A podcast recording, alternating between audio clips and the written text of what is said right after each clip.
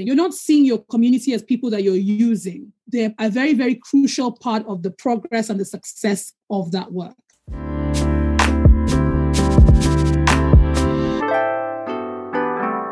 Hallo und herzlich willkommen zu einer neuen Folge Revision der Podcast. Revision ist die projektbegleitende Workshop-Reihe für unsere geförderten ProjektträgerInnen im Sonderprogramm Neustart Kultur. Gemeinsam mit Ihnen sowie internationalen Expertinnen, die uns Einblicke in ihre Praxis geben, begeben wir uns an eine Art digitalen Rundentisch. Hier können wir dann gemeinsam Erfahrungen, Fragen und auch Herausforderungen austauschen und neue Perspektiven kennenlernen, die wir mit in die eigene soziokulturelle Praxis nehmen können. Sicherlich finden wir untereinander gemeinsame Schnittmengen. Vielleicht bemerken wir aber auch Unterschiede, die uns mitunter beispielsweise die Möglichkeit der Reflexion bieten. Im Podcast möchten wir die Eindrücke aus den einzelnen Episoden nochmal aufgreifen und festhalten, sowie aufkommende Fragen oder Themen tiefer beleuchten. Dabei dürfen unsere Gastrednerinnen als wichtige Impulsgeberinnen natürlich nicht fehlen. Mein Name ist Elena Purschke und ich freue mich auf mein Gespräch mit Vana Udobang, dem heutigen Gast in unserem Podcast.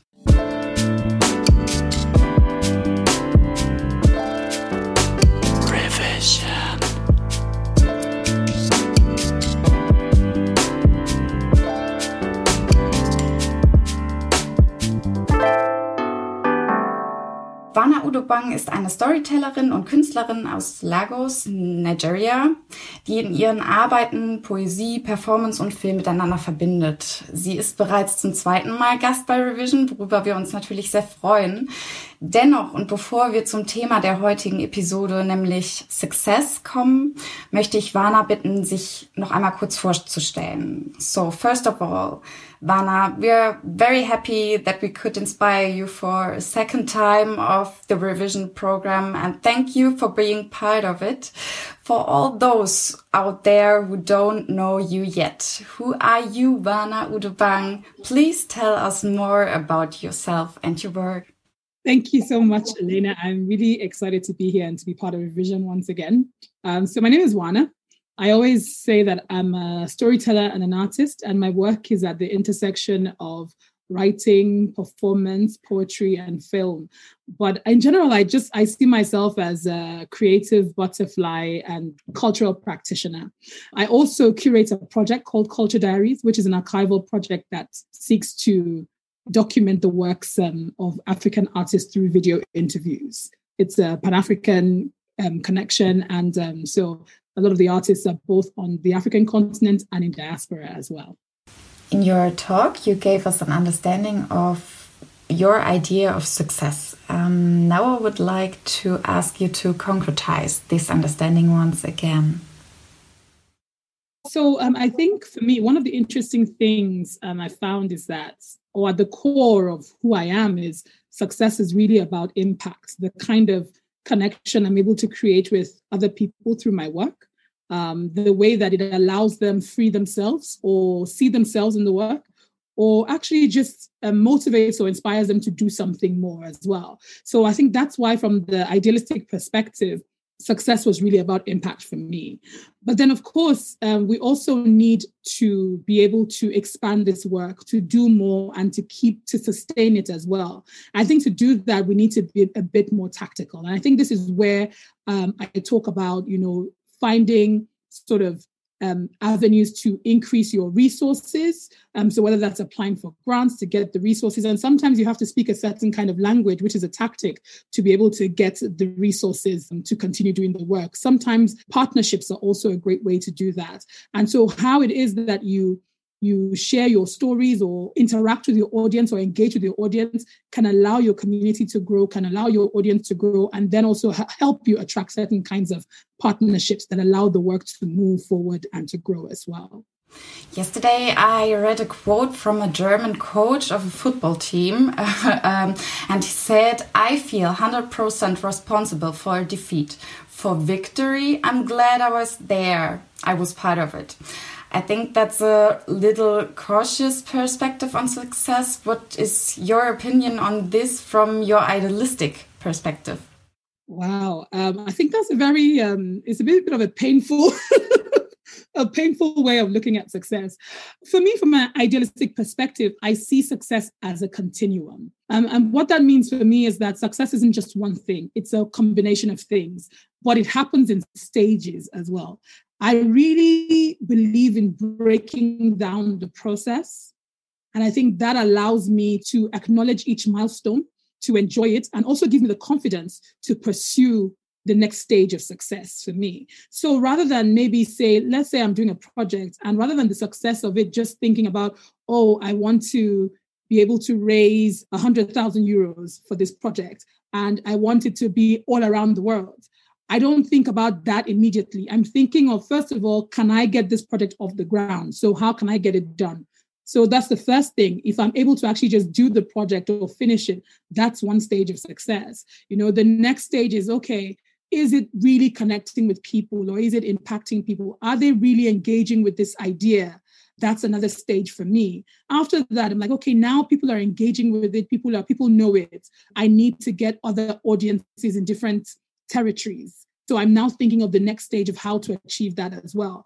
I think these sort of broken down stages allow us room to be able to keep succeeding without giving ourselves so much pressure or overwhelming ourselves to the point that we don't end up doing anything because that's the that's usually what ends up happening um, we get so overwhelmed so stressed out so tired and then we start seeing it seeing whatever is happening as a failure because we're not achieving this very high goal that we have but i think that if you put it in stages it, it makes it it's it's actionable steps and then you can grow as well it, i think it also gives you room to reflect and grow when you think about um, how you work and with, and how you're operating your projects as well.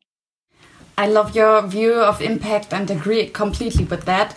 At what point in your life or work did you become aware of this? Ooh, I think one of the things I think I'm lucky about is I grew up in sort of the internet age when it came to creating work. So I I was when when I was graduating from university, I was already on Facebook. So I was already writing and sharing poems on Facebook. Um, by the time I started doing journalism as well, most of the articles I was writing were on digital platforms. So I think I was always lucky enough to have access to this constant engagement with my work, where the people who were viewing it or experiencing it or reading it could literally tell me directly how it made them feel or what it did to them or even because of what I had created, shared their own stories with me as well. I was always privy to the impact of my work, you know, compared to maybe somebody who was working in a time where they didn't get to inter- literally in- interact with the audience or see the audience to know how they felt about the work. Um, I think I was just by sheer luck, you know, operating in a time where you know this sort of digital revolution was just happening and so one of the interesting uh, things about that was that we got to engage with our audience one on one through the work that we're creating. And so I think in that moment, you know the impact of the work because you're being told um, how impactful it is. You know, then sometimes we also see the idea of uh, the viral quality of the work. So I've had work go viral a few times. I've had articles I've written go viral, and then it leads to other kinds of changes. I've had films I've made, um, you know, being shared and you've ex- you've heard how people feel about the work and they share their own stories as well and then they're talking about it. So um, i think these things already let me know the impact in real time and it's documented digitally so you can see people talking about it. You can hear them see them sharing their stories about the work as well. Um, so i think in that moment i've always sort of been lucky enough to know the impact of my work and that's always encouraged me to do more thank you yeah it's an important way to to ask the audience what they want rather than to um, assume what they want. In your talk, you said you're not afraid or worried that things will develop in a way that you did not expect because you make sure from the beginning that it is manageable. What does good project management mean to you? Can you specify this? So, um, good. I think good project management for me, first thing is giving it a time frame, giving it a duration. So I know the length of time I'm going to be working on this thing. Then I break them down into stages. What am I doing at this stage? So maybe we're doing pre-production in February. and then in March we're sharing, and then in April we're maybe re- we're doing something else. So I think I definitely break things down into smaller stages, so I know what I'm doing at, at those times, and then they it has to have a an end date. And I think the reason for this is so that I have time to reflect, um, time to rest, um, and time to also um, recalibrate the idea. So, looking at all we've done, what needs to change, what needs to be adapted, what needs to grow. And then also the time to experience other people's work and be re inspired. Because I think sometimes when we're creating, we can be so drained because we're giving so much into the creation of a project that we also need to be re-inspired as well. And we need time to do that you know? We need time to if we're theater people we need time to go and watch other people's plays. If we're writers we need time to read other other kinds of work. If you're making films we need time to go and watch other films or just experience life so that we can bring something new and something fresh to continuing the projects that we're doing um, so I think time and rest and recalibration is a very, very important part, but also giving your knowing the duration and breaking down the steps is really important for me in terms of time management. because you mentioned it, um, resting and slow down. In times of Corona, when people are encouraged to slow down, to rest and reflect themselves or their practice, do you think this will become even more important for society? Absolutely. I think, you know what's so funny? Um, so, in times of Corona, we thought that maybe we would want to rest more. But unfortunately, that's not what's happening because because we are not able to do things in the way that we used to do them. We even have more pressure now to try to figure new ways of doing things. So I think a lot of people are even under higher pressure. So it's even more important now that we know when to rest because now we're constantly thinking, oh, how am I going to adapt this for digital space? Or how am I going to do this if we're not, even if we're still going to gather physically? Um, how am I going to create this work and still replicate feeling or touch and interaction? And so we're constantly overthinking a lot of things as well, not forgetting that a lot of this is really new to all of us. Going through a virus is new to, to all of us. A pandemic is new to all of us. And so we're all figuring things out. And the more reason we need to both rest and to be re-inspired i think. So unfortunately people aren't even resting as much as they should right now. And we're also thinking about survival. That's another thing. That's a very real thing. So even when our bodies are physically still our minds are not still you know? And so i think it's really important now to still to to think deeply about how to rest our minds as well as our bodies once again, you mentioned personal success for you to build impact. One final question. When you reached this point in your project, Cultural Diaries, you were able to create an alumni group, alumni group. Um, that's what you called it. So that these people can also become mentors for other projects, uh, learn from each other, and you create a connection between them. Especially the point of emerging artists is an exciting moment for us as Fonds Soziokultur because one of our goals is to enable people to act artistically. Do you have any advice for us as Fonds Soziokultur or what potential do you see? Oh, wow. Um, I think with uh, Fonds um, Soziokultur, I think, you know, you have all these really interesting programs that you've been doing. And the participants of those programs are an alumni. That's a network that you've created for people to be able to collaborate, to share experiences, to connect as well. You basically have a network of people who didn't know each other before, and they could become part of something even bigger as well. Um, they could be part of newer projects that are commissioned by the FSK too. So, I mean, I feel like there's so much potential with that the fact that you're bringing artists and creative practitioners and cultural practitioners together and connecting them together means that they're all learning and gaining from each other, they're collaborating with each other, they're working with each other, um, and you're building a new village. We also ask our participants um, what has success brought you in the past. To me, the answers were optimistic and much about confidence and self confidence.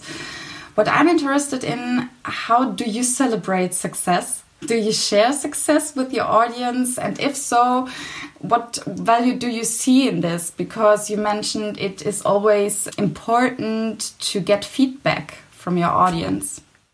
I definitely share the success. So, different stages of success, I definitely share that with my audience because I think for me, I don't even differentiate that much the audience from a community. I see them as one and the same. These people have been experiencing your work, they've been taking the time to give you feedback or share their own share how the work has been impactful for them which means they they are emotionally invested in your work. So they're also emotionally invested in the growth of your work. So i think it's important to share that growth with them as well. And i definitely do that. So if there's a partnership that happens i share that with them. They feel connected. They feel like they're part of this this thing and this community. So you're not just saying watch this thing watch this thing you're not seeing your community as people that you're using but they're a very, very crucial part of the progress and the success of, of that work. Thank you, Wana, for sharing your perspective on success and many inspiring experiences. Thank you so much for having me. I had a great time here, and I, I always have a great time, an inspiring time um, speaking with your audience and the participants at the workshop as well. I'm sure this will help others to find their way to success, whatever they associate with it. damit sind wir am Ende unseres Podcasts angekommen. Es war der letzte in dieser Season mit vielen spannenden Einblicken in die soziokulturelle Praxis, nicht nur Deutschland, sondern weltweit. Wir freuen uns schon jetzt auf die nächste Runde, auf die nächste Season von Revision, in der wir uns den Themen Communities, Games, Experiments, Joy und Co-Production widmen. Natürlich auch wieder mit internationalen Impulsgeberinnen. Doch zu viel möchte ich noch nicht verraten, seien Sie also gespannt. Nun bleibt es noch, mich zu verabschieden und mich herzlich zu bedanken bei den Gründern von Revision, Abhey Atikari und Andrea Geipel sowie dem gesamten sich stetig entwickelnden Team, das hinter Revision steht. Ebenso an die BKM, die Beauftragte der Bundesregierung für Kultur und Medien, die dieses Programm mit ihrer Förderung ermöglicht. Danke auch an Sie, die Zuhörerinnen und hoffentlich bis zum nächsten Mal bei einer neuen Reihe Revision der Podcast. Für den Fonds Soziokultur heute Elena Purschke.